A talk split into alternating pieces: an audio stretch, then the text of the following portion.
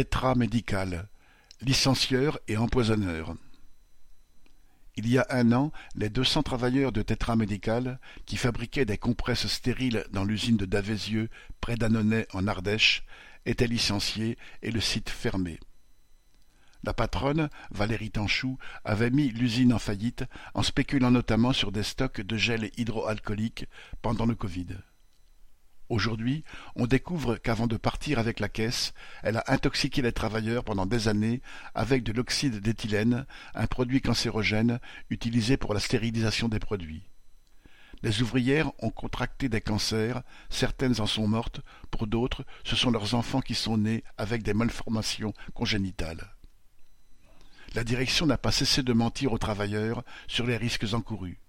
Elle leur expliquait que c'était un gaz lourd et qu'ils n'avaient donc pas besoin de protection. Quand des ouvriers s'inquiétaient, la réponse était citation, rien à craindre.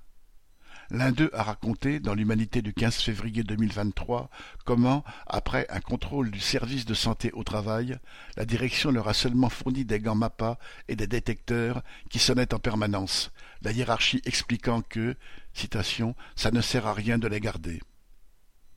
Les services de l'État étaient donc au courant du danger, mais n'ont rien fait.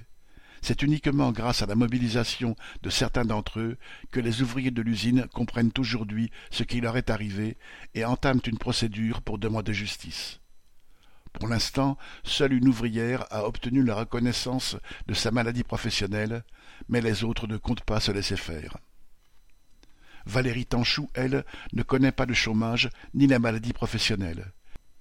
Elle continue à s'enrichir sur le dos des salariés des quatorze autres entreprises qu'elle possède, sans être inquiétée par les tribunaux. Il faudra qu'elle paye pour les licenciements et l'empoisonnement des travailleurs qu'elle a exploités. Correspondant Hello.